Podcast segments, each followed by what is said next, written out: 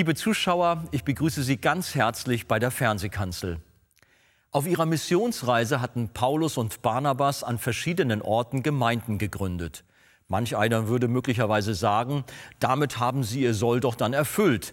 Mehr ist doch nicht notwendig. Aber ist das wirklich so? Was sollte man mit neu bekehrten Menschen tun? Paulus und Barnabas Antwort darauf lautet Nacharbeit.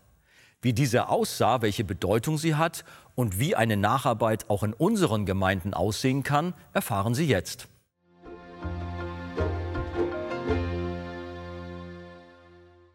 Nun lesen wir Apostelgeschichte 14, Vers 21 abwärts.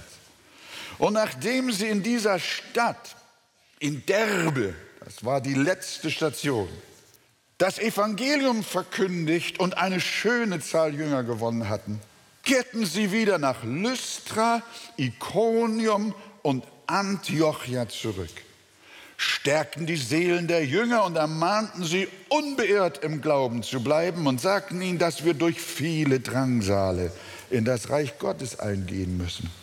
Nachdem sie ihnen aber in jeder Gemeinde Älteste bestimmt hatten, übergaben sie diese unter Gebet und Fasten dem Herrn, an den sie gläubig geworden waren. Und sie durchzogen Pisidien und kamen nach Pamphylien.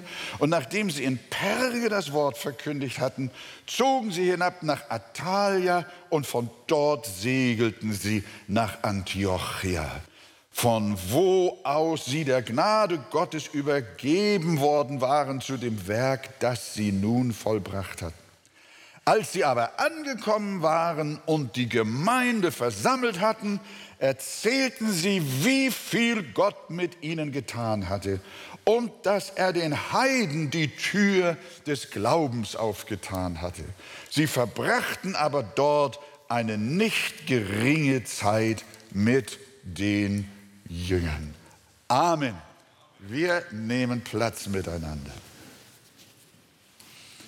Also, Sie kehrten von Derbe nicht in ihre Heimatstadt oder Heimatgemeinde Antiochia zurück, sondern sie wählten den Weg zurück zu den Gemeinden, die sie auf dem Hinweg gegründet hatten.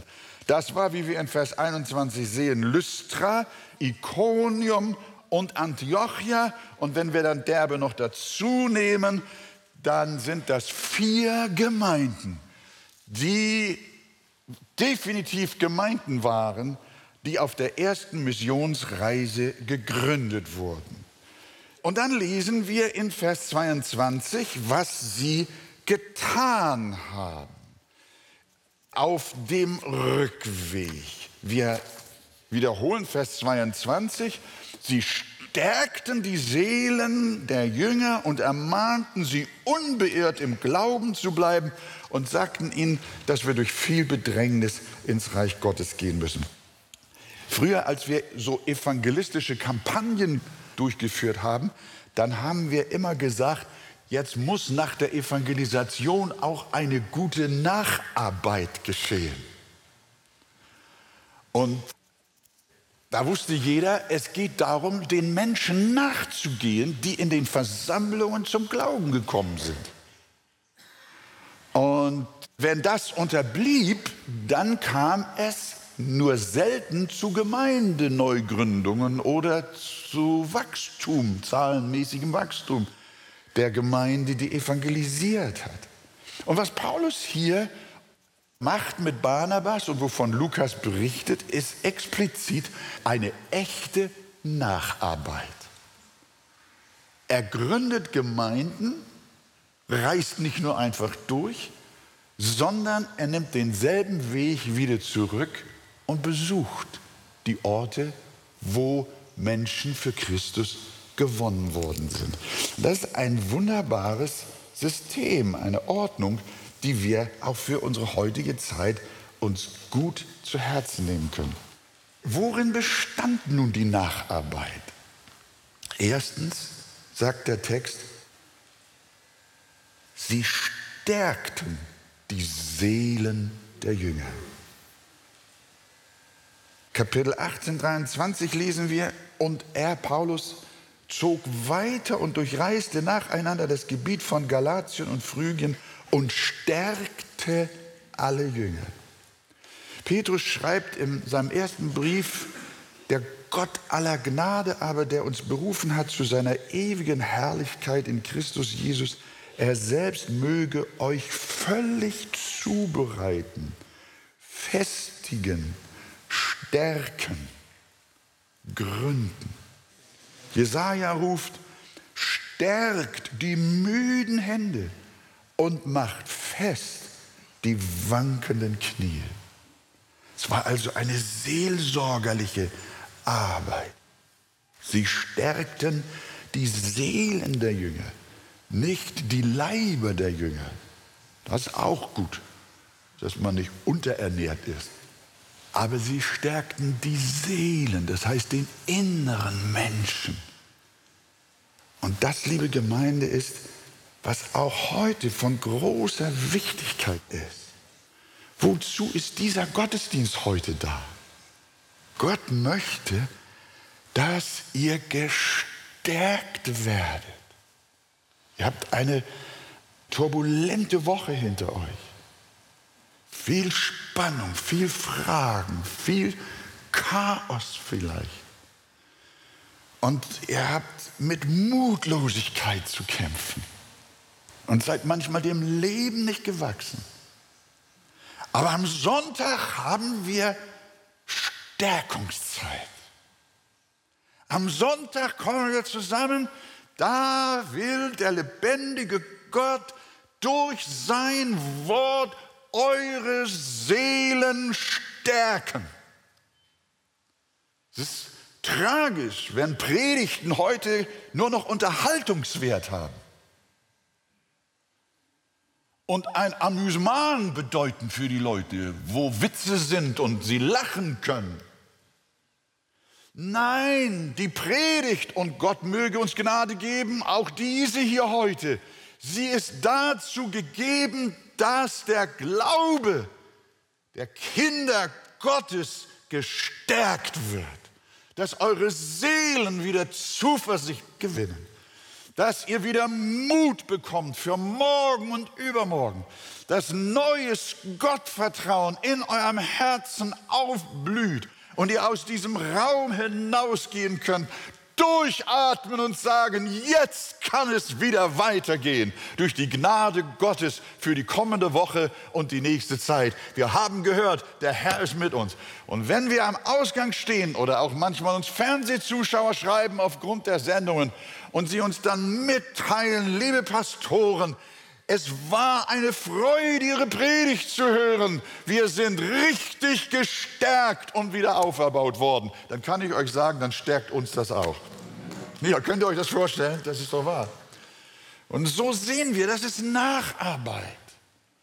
Im Glauben die Menschen stärken. Ihr braucht neue Kraft.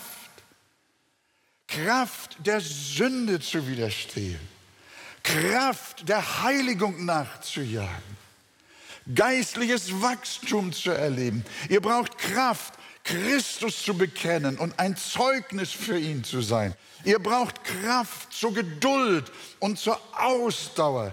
Und so beten wir, dass das, was in den Gemeinden in Derbe und auch in Ikonium und Lystra und Antiochia geschehen ist, bei der zweiten Durchreise der Apostel, dass das auch heute geschehen möge. Eine Nacharbeit, die sich dadurch auszeichnet, dass die Menschen im Glauben gestärkt werden. Ist das okay? Ja, so soll es sein. Was war das zweite Element der Nacharbeit? Sie ermahnten sie, haben wir gelesen, bleibt noch bei dem Vers 22, schaut es euch an. Sie ermahnten sie, unbeirrt im Glauben zu bleiben. Das ist heute ein Thema. Unbeirrt Kurs zu halten. Ein führender Kirchenmann hat erklärt, das Kreuz sei Gottes Parteinahme für die Armen und an den Rand gedrängten. Und weiter, ich wünsche mir, dass diese längst vorgenommene Neubestimmung des Kreuzes als christliches Symbol endlich wahrgenommen wird. Man höre und staune, die Kirche hat das Kreuz neu bestimmt. Es soll nicht mehr Zeichen der Errettung von unseren Sünden sein, sondern nur noch Ausdruck von Gottes Mitgefühl mit den Armen. Ist das das, was die Heilige Schrift uns über das Kreuz offenbart? Als Sozialzeichen, als Begriff und Inbegriff von sozialem Handeln und Mitgefühl? Nein. Es ist eine Irreführung. Das Kreuz ist Ausdruck des Zornes Gottes. Und es ist Ausdruck unserer Erlösung von unseren Sünden durch Jesus Christus, den Sohn des lebendigen Gottes. Und es ist nicht wahr, dass das Kreuz einfach nur sozialen Charakter hat. Das Kreuz hat Heilscharakter und nicht Besserfühlcharakter. Und deshalb ist das ja eine Anmaßung. Das Kreuz wird neu bestimmt. Wir haben schon gehört, die Ehe wird neu bestimmt. Die Geschlechter werden neu bestimmt. Die Bibel wird neu bestimmt. Alles wird neu bestimmt. Aber wenn Paulus und Barnabas Nacharbeit machen, dann schreibt Lukas, sie ermahnten sie, unbeirrt im Glauben zu bleiben. Sagt ihr Amen? Amen? Das, liebe Gemeinde, ist, was auch wir heute verpflichtet sind zu tun, den Neubekehrten Mut zu machen, an der heiligen Schrift zu bleiben, unbeirrt im biblischen Glauben zu bleiben. Und deshalb hat Judas schon geschrieben, Geliebte, ich hielt es für notwendig, euch mit der Ermahnung zu schreiben, dass ihr für den Glauben kämpft, der den Heiligen ein für allemal überliefert worden ist. Paulus schreibt in Epheser, damit wir nicht mehr Unmündige seien, hin und her geworfen und umhergetrieben von jedem Wind der Lehre, durch das betrügerische Spiel der Menschen, durch die Schlauheit, mit der sie zum Irrtum verführen. Und darum gründet euch fest im Wort Gottes. Bleibt bei den gesunden Lehren der Heiligen Schrift. Das ist die Nacharbeit, die die Apostel taten, nachdem sie die Gemeinden gegründet haben. Und sie kamen wieder zurück. Sie stärkten sie an ihrer Seele. Sie ermahnten sie unbeirrt im Glauben zu bleiben. Und was taten sie als drittes innerhalb ihrer Nacharbeit? Sie klärten auf. Nochmal Vers 22.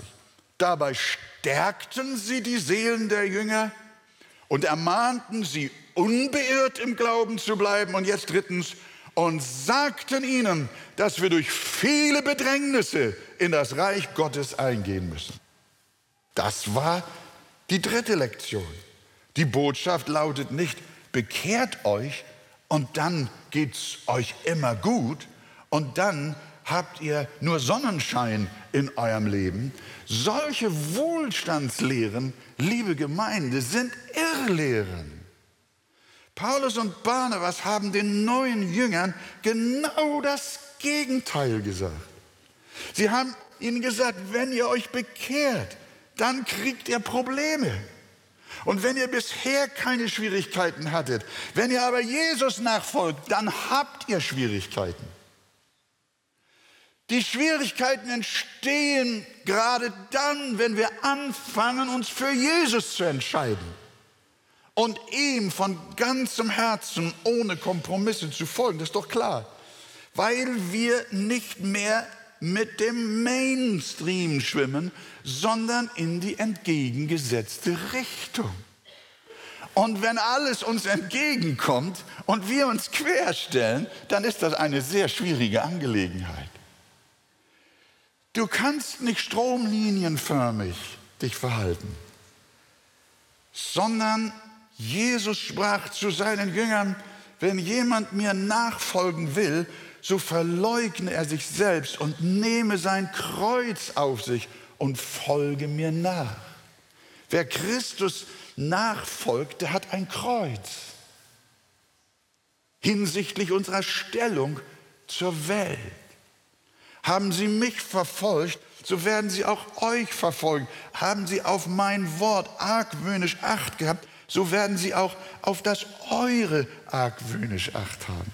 Also liebe Gemeinde und sollten Freunde hier sein heute, die dem Glauben noch nicht wirklich so verinnerlicht haben und noch nicht ganz bei dem Herrn Jesus sind und du in deinem Herzen die Frage bewegst, ich möchte mich auch bekehren. Hallo, gib acht.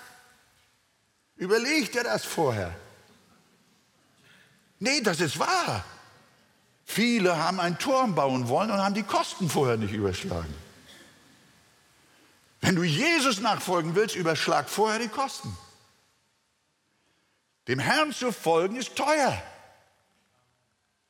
Das bedeutet Widerspruch, Trennung, Feindschaft, Ausgrenzung, Missachtung.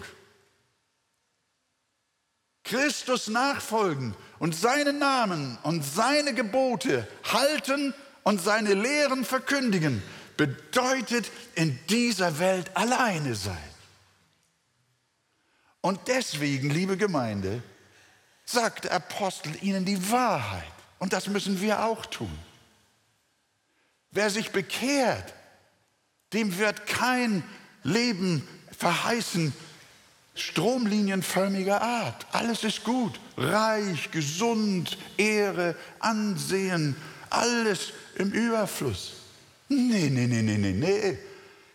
Die Nacharbeit bestand darin, erstens, sie stärkten die Seelen der Jünger. Zweitens, sie ermahnten sie, unbeirrt im Glauben zu bleiben. Und drittens, sie klärten sie darüber auf, dass Christsein bedeutet, durch viel Bedrängnis ins Reich Gottes zu kommen. Und wir haben keine andere Botschaft als genau diese.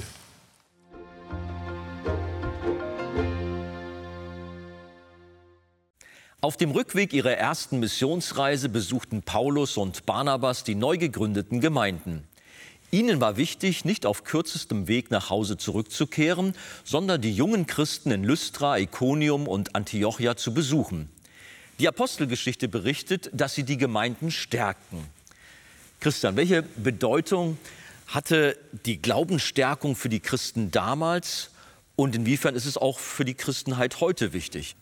Ich finde es faszinierend zu sehen, dass der Apostel nicht einfach nur losläuft, das Evangelium verkündigt, Menschen bekehren sich und er haut ab, sondern er übernimmt Verantwortung. Er kommt zurück.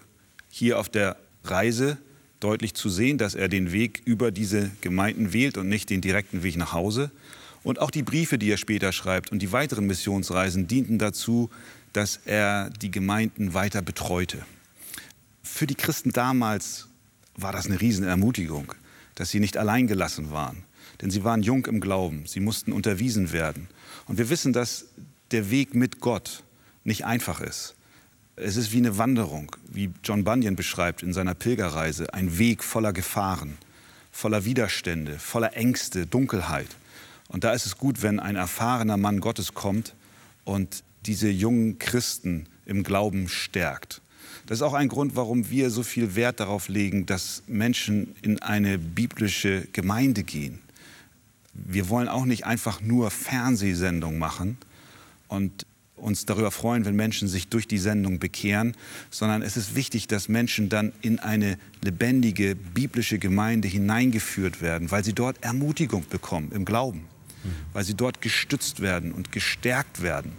Das ist auch der Grund, warum wir Gemeindegründungen haben, zum Beispiel in Hannover oder auch in Stade oder hier in Hamburg unsere Gottesdienste feiern und Gemeindeleben praktizieren, weil wir als Christen einander brauchen.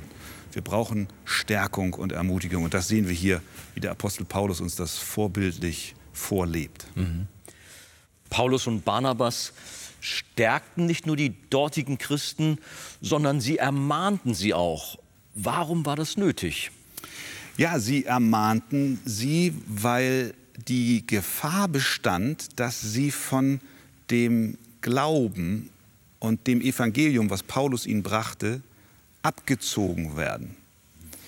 Der Judasbrief drückt es wie folgt aus. Geliebte, ich hielt es für notwendig, euch mit der Ermahnung zu schreiben, dass ihr für den Glauben kämpft, der den Heiligen ein für allemal überliefert worden ist. Und ich glaube, das ist hier der Punkt, der in der Apostelgeschichte deutlich wird. Paulus besucht sie, um sie zu ermahnen, für den Glauben zu kämpfen, der ihnen überliefert wurde. Und das gilt auch für uns heute. Denn der Glaube, der uns überliefert wurde im Evangelium, wird heute bekämpft. Und auch hier ist es wichtig, dass wir uns ermahnen lassen vom Wort Gottes und auch einander ermahnen, dass wir bei dem Glauben, bei dem Evangelium bleiben, das uns sagt, wir sind Sünder und brauchen Vergebung Gottes. Was ja heute leider nicht mehr so gesehen wird. Das mit dem Sünder, das mag man ja nicht mehr nennen, sondern der Mensch ist gut, alles ist in Ordnung. Nein, hier brauchen wir Ermahnung. Und das machen Paulus und Barnabas, indem sie die jungen Christen daran erinnern. Mhm. Neben Stärken und Ermahnen klärte Paulus sie auch auf. In Vers 22 lesen wir, dass der Apostel ihnen sagte, dass sie durch viele Bedrängnisse in das Reich Gottes eingehen müssen. Aber so eine Aussage, hat sie die nicht eher entmutigt? Ja, könnte man meinen, aber ich finde es so stark. Die Bibel ist ganz realistisch. Sie zeichnet nicht ein Bild von einem Himmel voller Geigen. Sie verspricht nicht, komm zu Jesus, alles wird gut. Dein Konto wird gefüllt werden. Du wirst nie wieder krank sein. Du wirst das höchste Glück im Leben haben. Nein, nein, sondern Jesus selber hat sogar einmal gesagt, wer mir nachfolgen will, der verleugne sich selbst und nehme sein Kreuz auf sich. Da ist die Rede von den Kosten der Nachfolge. Wir können unsere Rettung nicht bezahlen. Das ist allein aus Gnade durch den Glauben. Aber wenn wir Christus folgen als Jünger, dann wird es uns etwas kosten. Und auch das war eine letztlich Ermutigung für die jungen Christen. Mhm. Denn in ihrer Bedrängnis, und sie haben ja auch Verfolgung erlebt, haben sie plötzlich verstanden, jawohl, wir erleben dies, weil wir ganz und gar zu Christus gehören. Unser Meister hat gelitten. Wie kann der Diener höher sein als der Herr? Also haben auch wir einen Weg zurückzulegen in der Kraft Gottes durch manche Bedrängnis hindurch. Mhm. Aber warum sollte man überhaupt Jesus nachfolgen, wenn Jesus uns gleich zu Beginn vor den hohen Kosten warnt? Ja, Jesus an der Stelle, die ich eben zitiert habe, bleibt ja nicht stehen. Wer mir nachfolgen will, der verleugne sich selbst und nehme sein Kreuz auf sich. Und dann sagt Jesus weiter, was hilft es dem Menschen, wenn er die ganze Welt gewinnt und nimmt doch Schaden an seiner Seele? Was hilft es dem Menschen, wenn er im Hier und Jetzt ein Leben auf Wolke 7 führen mag und Bedrängnisse nicht erlebt aufgrund der Nachfolge Christi, was hilft es ihm, wenn er eines Tages in der Ewigkeit ist und vor Gott bestehen muss? Jesus verbindet hier dieses Leiden um seines Namens willen mit dem Blick hin zu dem, was kommt. Unser Leben ist ja mehr als von Geburt bis zum Tod, sondern nach dem Tod geht es weiter. Und das ist der große Lohn, der auf uns wartet, das ewige Leben, eine Erfüllung schon im Hier und Jetzt. Denn wenn wir Christus anbeten und Gott anbeten, dann haben wir wahren Frieden und den können wir hier schon erleben. Und das ist, was Jesus uns mit auf den Weg gibt.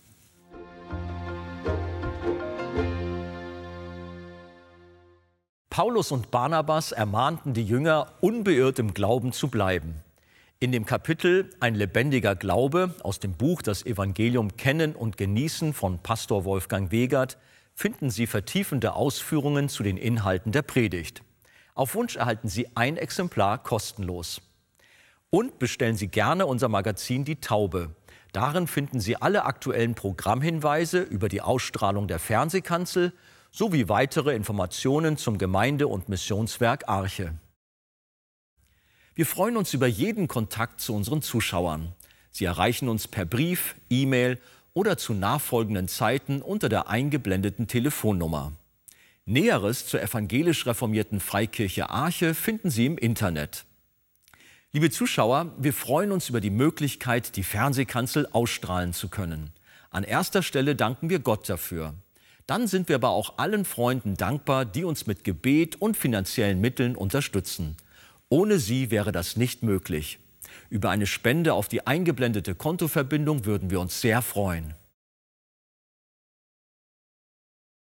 Die Nacharbeit bestand darin, die Jünger zu stärken, zu ermahnen und über einige Dinge aufzuklären. Dies wollen wir ebenfalls auf unserer internationalen Archekonferenz Eckstein vom 28. bis 30. September umsetzen und die Themen aus der Predigt weiter vertiefen. Das Konferenzthema lautet Leben aus Gottes Wort. Hauptredner ist in diesem Jahr Konrad Mbewe.